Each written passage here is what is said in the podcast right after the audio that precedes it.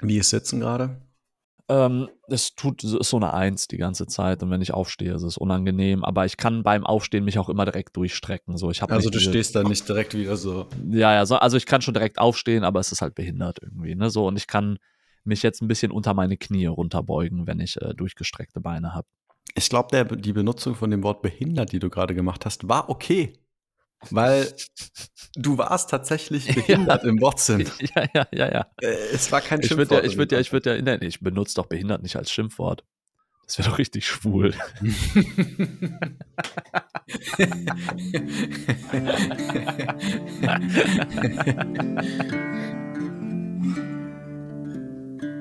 Hi, wir sind Peter und Sensei. Elvin, wie schön bist du eigentlich? Also laut diesem Internettest 58 Prozent. 58 Prozent von 60 Prozent? Nein, von 100 Prozent. ja, ich glaube, deine Nase ist so ein bisschen krumm, wenn ich gerade so gucke. Nee, warte mal, warte mal. Der Test hat am Ende, der hat die Symmetrie in meinem Gesicht überprüft und der hat am Ende gesagt, dass ich eine große Nase habe, aber dass die Größe meiner Nase im Verhältnis zum Gesicht ideal ist. Mhm. Also nichts gegen meine Nase. Was kostet dich jetzt die Prozent? Ich habe eine schmale Stirn und meine Augen sind zu nah aneinander und mein, mein Kinn ist nicht markant genug. Okay. Warte, ich muss, ich muss ernster werden. Ja, also es ist ähm, ganz witzig, darüber nachzudenken, oder? Wie attraktiv man ist. Du, auf einer Skala von 1 bis 10, wo würdest du dich selber einstufen? Oder sollen wir das für uns behalten und irgendwo in der Episode verraten, dass die Leute weiter einschalten, um rauszufinden, wie attraktiv wir uns finden. Oh ja, lass uns das so machen. Ja? Okay. Wir droppen einfach mittendrin irgendwann eine mittendrin, Zahl. Mittendrin am Ende in zwölf Minuten oder so. Ja, okay. kommt irgendwo eine Zahl. Okay. Ja, also diese Online-Tests, äh, ich musste da so ein Foto von mir hochladen. Die sind natürlich nicht so aussagekräftig, aber Schönheit oder Attraktivität, worüber wir jetzt konkreter reden im Alltag, hat eine sehr große Relevanz darauf, wie man wahrgenommen wird. Ich habe mir wie immer so ein bisschen den Wikipedia-Artikel zur Schönheit angeguckt und das Relevanteste, was ich da rausziehen würde, ist, dass Schönheit ein subjektives Werturteil ist. Also wir urteilen darüber, quasi Schönheit liegt im Auge des Betrachters, ist real, aber es gibt auch objektive Kriterien, die schön sein können. Und ich glaube, dieser Online-Test, der schaut zum Beispiel auf die Symmetrie meines Gesichts, dass ich da diesen Score von 58 Prozent kriege. Vielleicht muss ich ein anderes Foto nehmen. das ist in so einem Test sicherlich sehr wichtig. Also ich glaube, allein schon dadurch, wie der Winkel der Kamera ist, macht das einen riesen Unterschied. Einfach weil das ja vielleicht irgendwie gewisse Perspektiven verzerrt. Unabhängig jetzt von all diesen äh, objektiven Schönheitstests, eine Frage, die ich mir für heute überlegt habe oder die ich gerne versuchen würde zu beantworten, ist, bin ich schön genug? Also konkret ich als ich und auch äh, ich als äh, Zuhörer dieses Podcasts. Gibt es vielleicht ein zu schön sein? Gibt es ein zu unschön sein? Und wie, wie wirkt sich das aus auf deine Sozialisierung, so im Alltag? Da gibt es ja sicherlich Vorteile, mit Sicherheit auch Nachteile. Was ist da so dein Eindruck, wenn du mal so an deine Jugend zurückdenkst oder so? Zu schön sein kann ich nichts drüber sagen. Ja, wir haben halt diese neutrale Außenperspektive, ne? die sehr wissenschaftlich ist. ich glaube, ich bin relativ solid, also irgendwo mittendrin ist schon okay, ja. aber bin jetzt auch bin jetzt auch keine 10. Das kann ich so bestätigen, du bist keine 10. In meiner Jugend war das immer ein Struggle gibt es immer hübsche Mädchen. Gerade in der Jugend hat man dann auch starke hormonelle Gefühle. Und es ist frustrierend, so gar keine Chance zu haben. Also diese Erfahrung, dass jemand nicht in deiner Liga ist, sondern wirklich einfach eine Liga über dir, dass das nicht mal eine Überlegung ist, äh, ist frustrierend, gerade in der Jugend.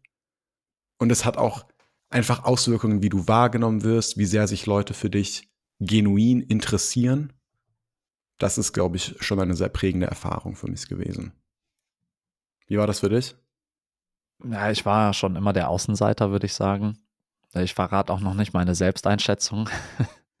Aber auch niedriger als 10, oder? Auch niedriger als 10, höher als eine 1. Was bei mir immer eine große Rolle gespielt hatte, war letztlich mein Auftreten, denke ich. Ich glaube, ich habe natürlich viel an fehlender Attraktivität durch sehr selbstbewusstes oder sagen wir eher so fingiert selbstbewusst. Ne? Ich habe mich viel in den Mittelpunkt gestellt und viel entertained. Vielleicht auch so ein bisschen so die Rolle des äh, Klassenclowns oder sowas. Äh, ich glaube, das ist ja ein Terminus technicus. Das heißt, ich habe sehr viel Aufmerksamkeit durch mein Handeln gekriegt, was mir dann natürlich ein anderes Selbstbewusstsein gegeben hat, weil ich bereit war, mich ne, in den Mittelpunkt zu stellen, irgendwas zu machen, mich irgendwie zu präsentieren und dadurch habe ich eine Relevanz gekriegt. Ich glaube aber nicht, dass ich aufgefallen wäre, wenn ich irgendwo in einer Gruppe gestanden hätte. So, und was du gerade meintest, finde ich ganz interessant, dass man genuin überhaupt nicht wahrgenommen werden kann. Ich glaube, dein Selbstbewusstsein oder die Art und Weise, wie du auftrittst, kann nochmal ein paar Schönheitspunkte auf deine objektive Schönheit draufgeben, nämlich wie du wahrgenommen wirst. Und das kennt man ja, wenn die Leute mit gebeugtem Rücken gehen, wenn die Leute keinen Augenkontakt suchen, wenn die mit sehr leiser Stimme sprechen, dann werden die als weniger attraktiv wahrgenommen. Und hattest du mal so eine Situation, wo du ausgehen wolltest und dich dann erwischt hast, dass du darüber nachdenkst, was du anziehst? Ich hatte das jetzt so richtig lange nicht mehr, weil ich meistens so ein Shirt und eine Hose anziehe und es dann immer okay finde. Und ich meine, mein Kleiderschrank ist ja meistens so schwarz und weiß. So das heißt, ich habe auch nicht diese Farbkombination, über die ich nachdenke. Ich habe das eine grüne Shirt, das geht nicht mit der Chino-Hose. Das ist das Einzige, was nicht geht. aber ansonsten funktioniert alles. Und ich habe gemerkt, aber vor einigen Jahren, wenn ich drüber nachgedacht habe, ob ich die Kleidung oder das Outfit jetzt gut finde, dann habe ich mich total unwohl gefühlt. Und dann kann das Outfit noch so gut sein. Ich fühle mich einfach total schlecht, wenn ich drüber nachdenke, ob das gut ist. Einfach weil du so unsicher bist und das dann auch resoniert in deinem Auftreten? Ich glaube, das ist genau das Phänomen, ja. So, und das ist ja das eine, wie man auftritt und dann auf andere wirkt. Das andere ist natürlich, hat man wirklich ein symmetrisches Gesicht? Also da gibt es ja sicherlich objektive Kriterien. So, und wir könnten mal überlegen, was sind denn da die Extreme? Also die Frage, die ich vorhin gestellt habe, gibt es ein zu unschön? Gibt es ein zu schön?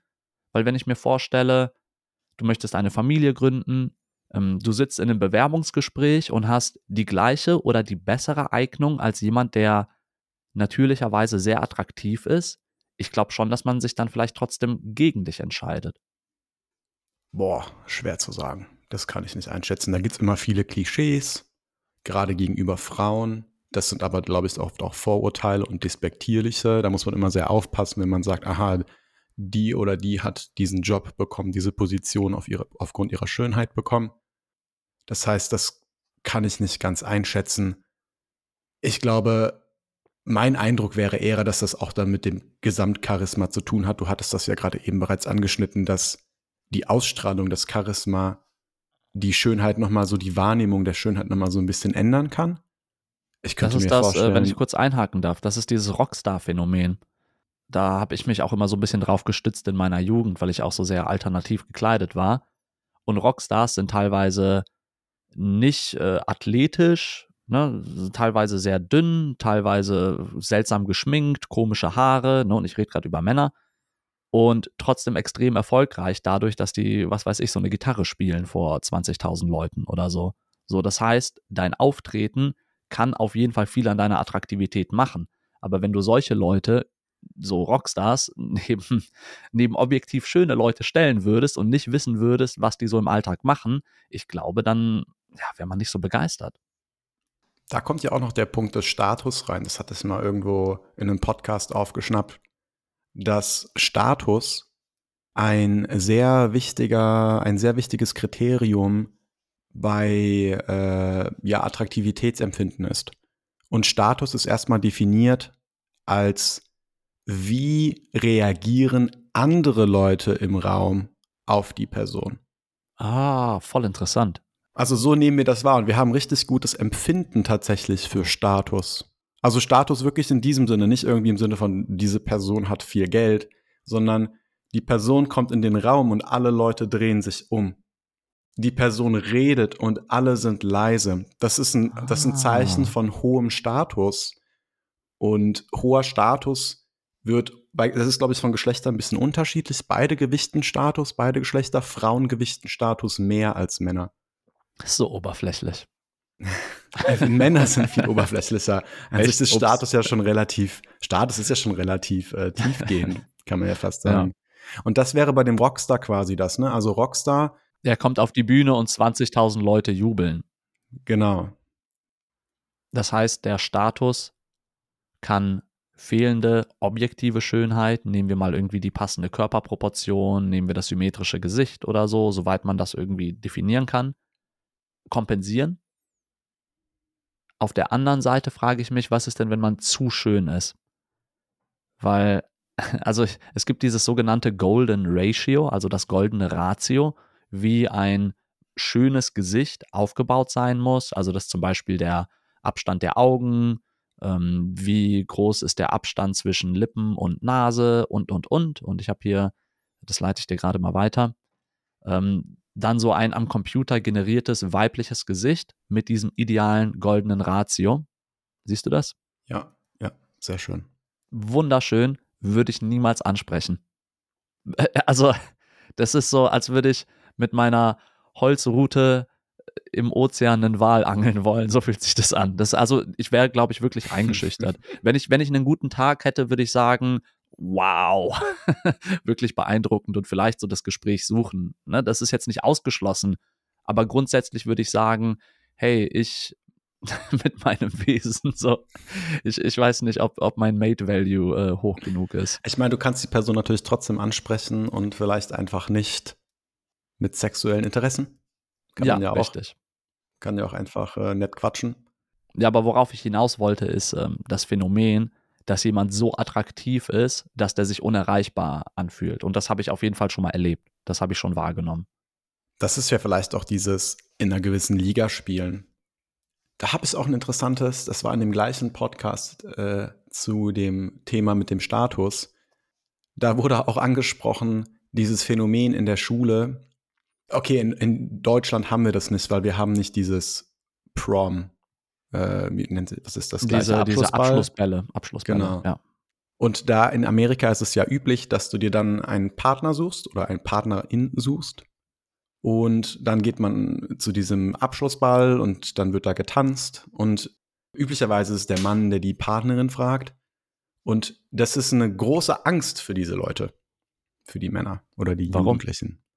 Weil das ist ja so ein, es ist ja in gewisser Weise so ein Offenbarungseid. Also du musst dann jemanden fragen, den du denkst, der passt zu mir, das ist meine Liga. Und je nachdem, was die Antwort ist, wird sich rausstellen, ob du richtig geschätzt hast oder nicht. Also, wenn du niemanden fragst, dann bist du halt die ganze Zeit in so einem Zwischenzustand. Du hast nicht diese, diese Evaluierung. Und dann musst mhm. du aber irgendwann jemanden fragen. Und das ist dann so der Offenbarungseid. Aha, okay, nee, du bist entweder das passt, okay, dann bist du in der Liga oder, oder nicht. Dann bist du wohl drunter. Und davor haben viele Männer Angst. Diese Konfrontation mit der eigenen Schönheit. Da gibt es auch dieses tatsächlich dieses Phänomen, dass Männer eine Phobie davor entwickeln, Leute, äh, Frauen zu fragen, auszugehen. Einfach weil man so viel Angst hat, dass der eigene Mate Value dadurch runtergeht. Der Mate Value ist äh, äh, Mating Value, also to mate ist sich mit jemandem fortpflanzen und Value ist der Wert, also der Fortpflanzungswert, kann man so Ja, irgendwie so der Schönheitswert, also wie passen wir zusammen? Bist du, bist du in einer anderen Liga als ich? Bin ich in einer höheren Liga oder in einer, in einer tieferen Liga? Und je höher ja. der Mate Value ist, desto in einer höheren Liga spielst du. Und deshalb, ich dachte, das passt ganz gut, weil man könnte sich das ja so vorstellen, dass man in gewisser Weise, weißt du, diese, diese sehr schönen Frauen, die wir vielleicht nicht ansprechen würden aus sexueller Motivation, die würden vielleicht von besser aussehenden Männern angesprochen werden, einfach aufgrund der Erfahrung, die die hatten und die Erfahrung, die wir hatten, damit mit unserem eigenen Empfinden, was wir wert sind auf dem Mate Market. Macht das Sinn? Ja, das ergibt Sinn. Ich überlege gerade weiter. Äh, also der Gedanke, der sich da für mich anknüpft, ist, also je geringer mein Mate Value ist, desto mehr muss ich so nacharbeiten. weißt du, mit so Aktion und Handlung, also so ganz Klischee belassen irgendwie, desto öfters muss ich mal Blumen kaufen gehen oder so. Und ich weiß natürlich so, das ist ne, ziemlich plakativ jetzt und so funktionieren Beziehungen nicht.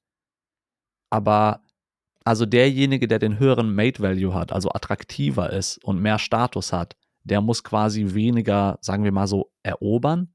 Also das heißt, wenn ich irgendwo eine Partnerin finden sollte, die so, der Mate Value ist, kann man das so rechnen, doppelt so hoch, zehnmal so hoch wie meiner oder so, dann muss ich da ja irgendwie einen Schritt raus machen und das mit irgendwas anderem angleichen. Zum Beispiel, weil ich äh, Rockstar bin und alle mich anjubeln oder weil ich extrem einfühlsam bin, meinetwegen. Idealerweise willst du eigentlich jemanden finden mit einem ähnlichen Mate Value. Einfach auch, es sei denn, du bist eine Person, die überhaupt nicht eifersüchtig ist oder so. Aber Was passiert denn, wenn man einen unterschiedlichen Mate Value hat? War das auch in deinem Podcast, den du gehört hast? Ja, also das, es gibt schnell Möglichkeit zur Eifersucht in solchen Situationen. Weil gerade die Person mit dem niedrigeren Mate Value sehr insbesondere wenn sie sich dessen bewusst ist. Und wir haben üblicherweise ein gutes Gefühl dafür. Einfach aufgrund der Erfahrungswerte, die wir gesammelt haben. Ich glaube, ich war da schon mal. du warst, du, war du, hast, du warst schon mal der niedrigere Mate Value. Ich war, ich war das schon mal, ja. Und das ist halt eine gute Voraussetzung, um sehr eifersüchtig zu werden, weil du dir eben sehr bewusst bist, dass dein Partner eventuell in einer besseren Liga spielt als du und dadurch andere Möglichkeiten hat und dein Partner tatsächlich, ist es auch gar nicht so unwahrscheinlich, dass der tatsächlich andere Möglichkeiten immer so auslotet, austestet. Nicht mal so aktiv, sondern einfach nur sich mal anschauen, mit jemandem irgendwie so ein bisschen flirten. Das ist gar nicht so unwahrscheinlich. Deshalb, an sich ist es, das ist, das ist zumindest in diesem Podcast meinten die, also für, für den eigenen Frieden ist es gar nicht so verkehrt, einfach jemanden zu finden mit dem gleichen Mate Value. Wie rechne ich den denn dann aus letztlich? Du hast Gar gesagt, man hat empfinden. ein ganz gutes Gefühl. Das ist einfach empfinden, ob ja. das meine Liga ist oder nicht. Das ist total subjektiv. Ich meine, Mate Value ist jetzt kein ja. mathematisches Konstrukt oder so, das du äh, quantifizieren kannst. Ja, schade, weil ich glaube, ansonsten, wenn wir jetzt hier einen Link reinsetzen würden, wo du deinen Mate Value ausrechnen kannst, ich glaube, das würde jeder sofort machen. Aber ist wie gesagt, also da sind ja so viele Faktoren drin. Ne? Da hast du einerseits Schönheit, die bis zu einem gewissen Grad objektiv ist dann Charisma, Status, Figur, Körper. Hm. Mhm. Und dann auch noch so ganz viele andere Sachen. Haare. Ups. Hast du Ups gesagt? Ziehen wir dir einen so einen Schönheitspunkt ab oder was? Für ja, da ist er, da ist er. Bin ich schon, bin ich schon unter acht wahrscheinlich. Ja, ei, ei, ei. Wir verraten es immer noch nicht, oder? Wo wir sind? Nee. Okay. Was ist bei Charisma, was mir da gerade noch einfällt? Ich nutze ja ab und zu diese Dating-Apps. Und was mir da Tinder. auffällt, also äh, Tinder konkret, genau. Und da gibt es ja, also das ist ja, du versuchst zu matchen mit Leuten oder du wählst quasi einen passenden potenziellen Partner aus, einfach nur aufgrund von Bildern und einem Text, der irgendwie nicht so relevant ist. Aber hauptsächlich ist es, man guckt auf die Bilder und bewertet einfach, ob man die Person attraktiv findet. Und da ist mir schon oft aufgefallen, dass das gar nicht so oberflächlich ist für mich, wie man das vielleicht denken würde. Es hängt auch sehr viel davon ab. Also du kannst auf Bildern sehr wohl ein gewisses Charisma ausstrahlen. Also das tut man. Und die gleiche Person kann auf Bildern viel attraktiver wirken, je nachdem, wie sie sich darstellt, was sie auf den Bildern macht, wie die Ausleuchtung ist. Äh, also ob du jetzt gerade einen Hund streichelst und Sport machst oder ob du dich selber vom Spiegel fotografierst? Genau, so Sachen wie selbstbewusst du auf den Bildern aussiehst. Das, das sollte man auf keinen Fall unterschätzen. Also ich finde üblicherweise diese Bilder, wo man irgendwie ein Selfie macht oder vorm Spiegel steht, ganz lange und irgendwie eine, eine Pose sucht, die man süß findet, die sehen sehr wenig selbstbewusst aus einfach. Das finde ich nicht sonderlich attraktiv. Während Bilder, wo man irgendwie in einer gewissen Aktion ist, die eine gewisse Spontanität hat und in dem man vielleicht sehr lacht und sehr ausstrahlend ist, die wirken viel attraktiver und viel selbstbewusster auf mich. Das noch zum Thema Charisma und Schönheit. Ja, und das funktioniert ja auf Fotos, das funktioniert aber auch im echten Leben. Geh also ich glaube, wenn ich sehr drüber nachdenke, wie ich gerade wirke, dann wirke ich nicht so gut Ähnlich wie mit den Dating-Apps, in denen Charisma sich eben auch in den Bildern reflektiert. So ist das auch in den sozialen Medien in meiner Erfahrung. Und das ist etwas, was ich auch sehr spät gelernt habe. Wäre cool gewesen, das früher zu wissen. In meiner Jugend erinnere ich mich, dass es sehr schwierig war, herauszufinden, was für Bilder irgendwie gut ankommen, welche Bilder gut resonieren. Und das ist was, worunter ich auf jeden Fall auch viel gelitten habe. Ja, und da bist du natürlich nicht der Einzige. Da gibt es jetzt äh, glücklicherweise die ersten Länder, die dagegen vorgehen.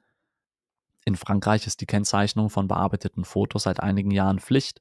Und Norwegen hat jetzt auch im Juni, ja, letzten Monat 2022, da im Parlament beschlossen, dass retuschierte Fotos in Werbung, und zwar ganz egal, ob von so großen Konzernen oder von so Influencerinnen, gekennzeichnet werden müssen.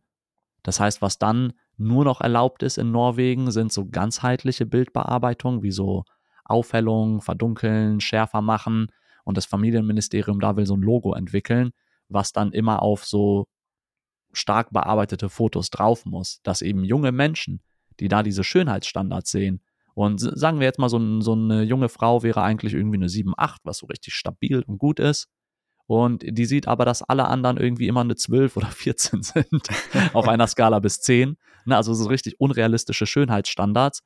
Dann nimmt die sich subjektiv natürlich eher als 4 wahr oder so. Und das schmälert ihren Selbstwert total. Was da noch so eine ähm, self-fulfilling prophecy, eine selbsterfüllende Prophezeiung ist. Genau, weil die sich auch eher so verhalten. Dann geht natürlich die, die, das Charisma, der Status gehen runter und dadurch letztlich die wahrgenommene Attraktivität ja, also und ich meine, ich kenne dieses Phänomen auch, ne? Wenn, wenn mir jemand sagt, so, hey, das T-Shirt sieht richtig cool aus, so, dann, dann trage ich das T-Shirt richtig gerne. Und bin so. Oder ich habe irgendwann neulich eine Hose gekauft und irgendwie so vier, fünf Leute haben mir gesagt, so, was ist das für eine coole Hose, steht dir richtig gut. So hätten dieselben Leute mir gesagt, es sieht richtig dumm aus, zieh diese Hose aus, was trägst du da, Elvin? Dann würde ich die wahrscheinlich nicht mehr anziehen. Also wenn das Leute sind, denen ich vertraue auch, die meine Freunde sind.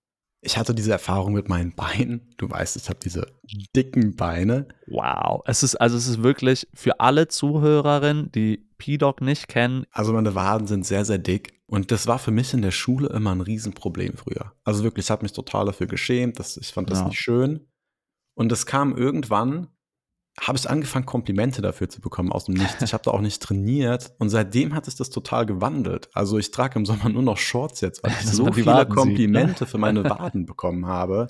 Und das ist wirklich eine 180-Grad-Wende meiner eigenen Wahrnehmung. Also es ist mhm. wirklich extrem dadurch geprägt, dass Leute angefangen haben, das zu komplimentieren. Das klingt für mich so, als wären da konkrete Punkte drin, die man ableiten kann für unser Verhalten, dass wir uns alle wohler fühlen. Weißt du, was ich meine? Also, wenn Leute in unserem Bekanntenkreis attraktiv sind oder uns irgendeine Kleinigkeit auffällt, dann hilft das total, das zu sagen. Ganz offensichtlich. Weil ich erinnere mich sogar an die Geschichte, das war bei dir ein Nachbar im Haus, der dich gefragt hat, wie trainierst du deine Waden? Ja, ich will auch ja, so ja. Waden. Also irgendein, irgendein, irgendein Fremder hat sich so angesprochen. Ich zum Beispiel habe total Angst, ah, nicht Angst, aber Zurückhaltung, fremden Leuten Komplimente zu machen, weil es diese MeToo-Debatten gab und dieses Übergriffige. Und ich will nicht so in die Privatsphäre der Leute eindringen. Also ich bin dadurch, dass es so medial breit getreten wurde, bin ich deutlich zurückhaltender geworden mit Komplimenten, die ich gebe, weil ich nicht möchte, dass sich jemand unwohl fühlt, weil ich dem sage, hey, schöne Hose. Aber eigentlich, basierend auf unserer sehr wissenschaftlichen Perspektive hier, wäre genau das Gegenteil gut, dass man zwischendurch einfach mal sagt, hey, das sieht cool aus, mach weiter so. Wenn einem irgendwas auffällt, was einem gefällt, ich glaube, es ist wichtig, dass das spezifisch ist. Also nicht irgendwie sowas. Ich glaube, wenn du generell irgendwie, sagen wir mal, eine Frau attraktiv findest und du gehst hin, jo, wow, bist du schön. Ja, wow, bist du schön. so, so nah dran gehst und so, am besten noch so,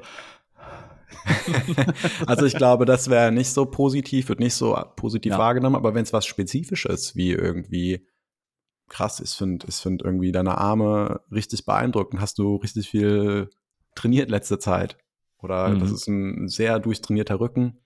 Ja. Oder ich mag deine Sommersprossen oder so Sachen. Ich du warst im Boulder Gym, du warst im Klettergym, kann das sein?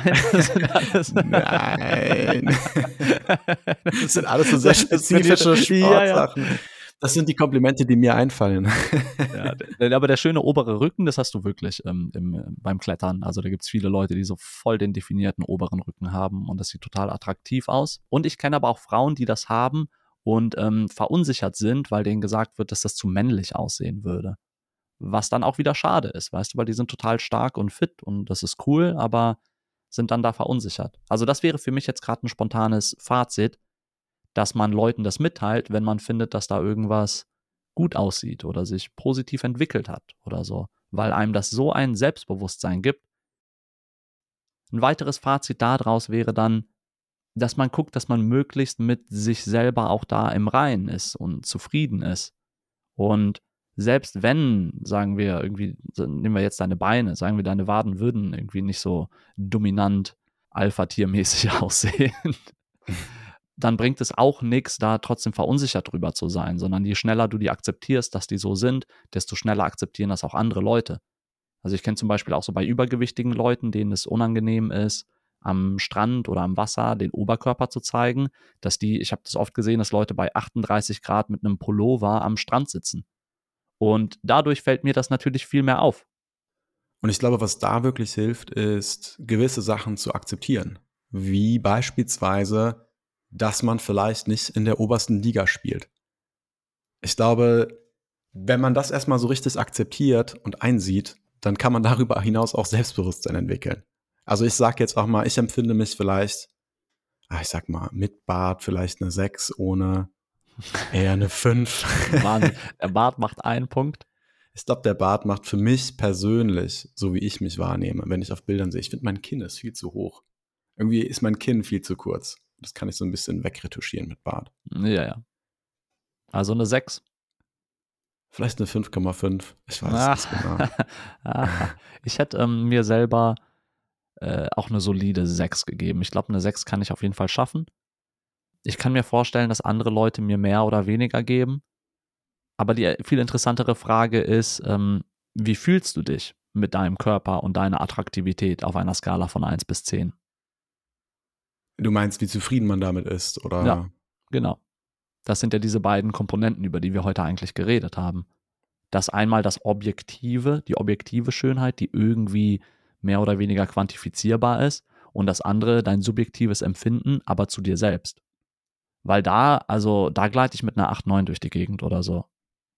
Ne, ich habe noch keine 10, so weil ich arbeite noch an vielen Sachen ne, und versuche mich weiterzuentwickeln und habe da so einen Ansporn. Aber ich bin locker auf Level 8 zufrieden mit mir, wenn nicht sogar eine 9, weil ich, ja, weil ich, äh, was du meinst, auch akzeptiert habe, guck mal, an ein paar Sachen kann ich nichts mehr rütteln. So, ich bin 1,84 groß, so, ich werde keine 1,90 mehr. So, das habe ich akzeptiert. So, meine Augen werden auch nicht mehr blau. So, ich werde nicht viel mehr Bart kriegen. ich glaube, das ist so ein guter Punkt, weil wenn du das machst, dann kannst du dich auf die Sachen fokussieren, an denen du noch was rütteln kannst. Genau. Und nicht mit denen frustriert sein, an denen du nichts mehr rütteln kannst. Das ja, ist einfach genau. irgendwie verschwendete Energie, ne? Und da machst du halt auch einfach nichts dran und dann ist das eben so. Du spielst dann einfach nicht in der Liga. Das sehe ich ja immer bei diesen Dating-Apps, ist das so offensichtlich, weil man sieht eben sehr viele, die sehr, sehr schön sind. Da sagt man dann immer, aha, ja, ja, ja. Ja, will ich, will ich, will da ich. Da kommt eben nie was zurück. Also du siehst ja ganz klar, von wem was zurückkommt. Und das ist ja. auch schon relativ klar. Ja, das, das wirkt dann schon irgendwie, das wirkt schon konsistent. Ja. Und dann kannst du versuchen, eine Präsentation zu verbessern, zu verbessern. Das macht doch schon Sinn. Das macht schon bei diesen Dating-Apps hängt es eben sehr viel davon ab, wie du dich präsentierst auf den Bildern. Mhm. Aber da sind einfach Limits, was du machen kannst, was du erreichen kannst. Diese Dating-Apps machen das dann auch noch mal offensichtlicher, noch mal viel deutlicher, wie wichtig diese Selbstpräsentation ist und auch diese schönen Fotos zu haben und so, weil ich erinnere mich äh, an eine Zeit ohne ähm, Social Media. Da ja, also wir waren halt in Köln an der Domplatte und dann hast du da immer wieder neue Leute gesehen und dann hat man sich gut verstanden oder nicht, so als Beispiel. Und ähm, vielleicht hat man irgendwann Nummern ausgetauscht oder so, aber man hat, man kam immer irgendwo ins Gespräch. Und was ich da zum Beispiel sehr angenehm fand, war, du siehst an den Reaktionen körperlich, Gestik, Mimik, ähm, Tonfall, ob die Leute Interesse haben oder nicht. Ne? Also nimm mal so Sachen wie, suchen die den Augenkontakt, schauen die dich lange an, wenn die mit dir reden, so, so, weißt du, manchmal spitzen die Leute so ein bisschen so die Lippen oder so.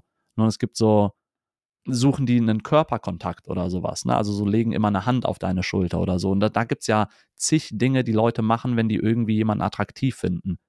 Das hast du bei diesen Dating-Apps nicht. Aber gleichzeitig sind diese Dating-Apps doch die neue Realität, so wie du Leute kennenlernst. Und ich erinnere mich als wir in Luxemburg klettern waren, da hast du dann nämlich so links und rechts gewischt. Ich habe dich dazu gefragt. Und ähm, dann meintest du zu mir, das ist die neue Realität und so kannst du deinen Suchradius einfach vergrößern. Und das ist so, weißt du, wenn ich jeden Tag im selben Supermarkt bin und auf derselben Arbeit, wo ich 14 Kollegen habe, so dann werde ich nicht viele neue Leute kennenlernen. Und das ist jetzt so der Weg, wie man das macht. Und das heißt, es, man muss einfach akzeptieren, wie viel wichtiger das ist, sich digital präsentieren zu können. Weil beispielsweise die Fotos, die ich von mir irgendwie auf Instagram habe, also ich glaube, mein Handy macht so von selbst so ein HDR-Filter drauf, aber das ist ja diese ganzheitliche Bearbeitung so. Aber ich habe da nichts Retuschiertes und ich habe da auch nie drüber nachgedacht. Ähm, für mich ist es eher so, ich scroll da durch und ich sehe, dass die Leute 500 Muscle-Ups am Stück machen und denke mir so, ja gut, dann kann ich eben viel weniger. Das sind viele Punkte, da würde ich gerade mal zu einigen was sagen. Ja, bitte. Äh, also zum einen sind meine Bilder auch nicht retuschiert tatsächlich. Und das ist bei vielen äh, so, dass die eigentlich nicht retuschiert sind, die Bilder. Das fällt auch schnell auf, wenn du das irgendwie laienhaft machst. Mhm. Und dann wirkt es wiederum sehr uncharismatisch, wenn du deine Bilder retuschierst. Also das ist etwas, was du okay. sehr subtil machen möchtest, wenn du es okay, machst. Okay, verstehe. Dann denke ich nach wie vor, das, was du beschreibst, ist ein sehr guter Weg, Leute kennenzulernen wenn du sagst, du bist einfach auf der Domplatte und äh, hängst da ab mit all deinen anderen Kollegen. Asozialen Freunden früher in der Jugend. Genau. die da Bier und trinken. Ja, ja, das, das, so, das war die Realität. So, und lernst dann so und lernst dann so irgendwie potenzielle PartnerInnen kennen.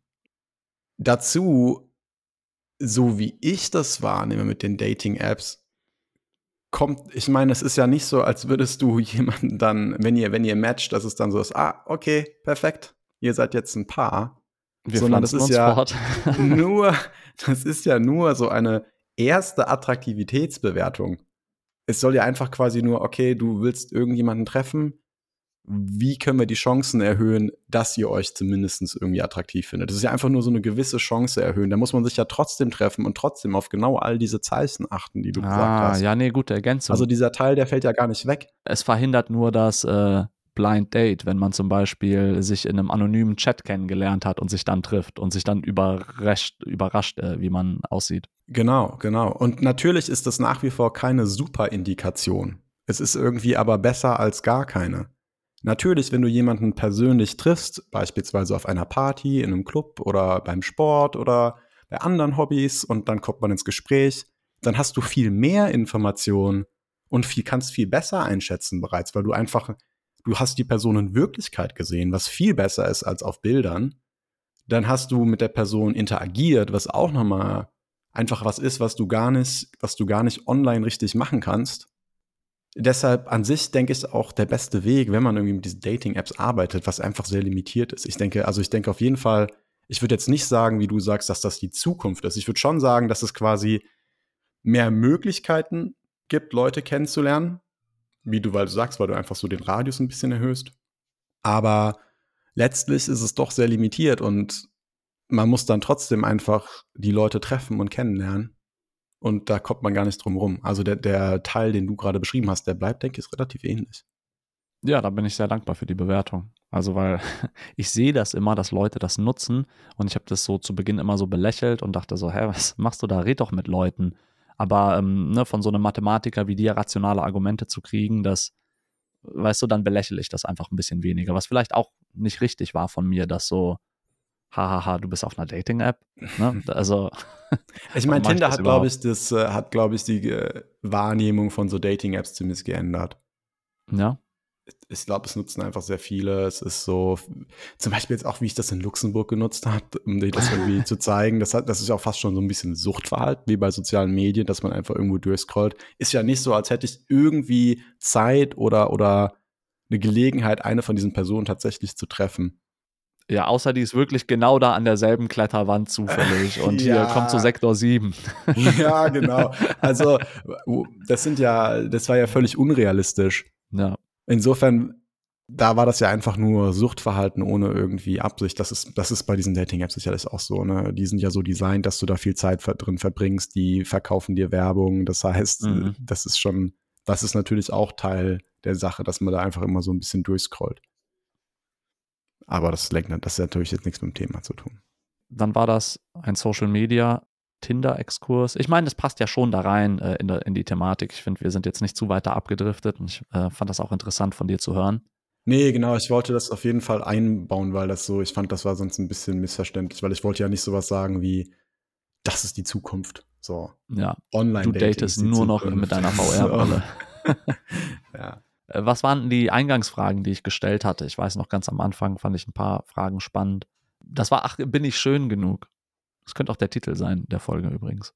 Ja. Bin ich schön genug? Bist du schön genug? Weißt du, ganz ehrlich, ich glaube, wenn du irgendwie im oberen Unterfeld bist oder so, dann sollte das reichen. muss. Also, das muss also reichen, muss. was du hast. Ich glaube, egal wie schön du bist, ja. es hilft nichts. Ich glaube, die Zufriedenheitsskala ist für dich persönlich wichtiger, weil da an der Schönheit kannst du dann ja vielleicht nicht viel ändern. Ja, also es hat konkrete Auswirkungen darauf, wie du wahrgenommen wirst.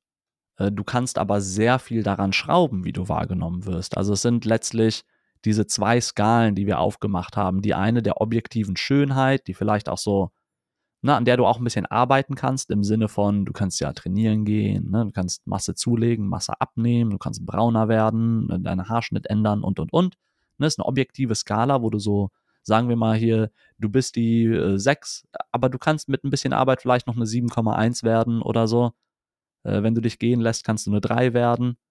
So, aber das heißt, du hast einmal diese objektive Schönheitsskala mit bedingtem Einfluss und dann hast du diese andere Skala mit deinem Wohlfühlen, die einen sehr großen Einfluss hat. So, weil ich würde zum Beispiel sagen, wenn ich eine 6 bin und ich habe den besten Tag meines Lebens, so, dann, dann schaffe ich wahrscheinlich irgendwo im Achterbereich hinzukommen oder so, wie ich auf Leute wirke. Dann werden die sagen, wow. Weißt du, was ich meine? Wenn alles, äh, wie sagt man, when the stars align, wenn die äh, Sterne alle übereinander liegen, so, ich glaube, ich glaube, dann hast du dieses Potenzial und ich fand deinen Punkt so interessant zu sagen, naja, du hast ja auch keine Wahl. Das ist ja wie mit der Intelligenz, über die wir mal geredet haben. Du hast das, was du hast und dann mach doch das Beste draus.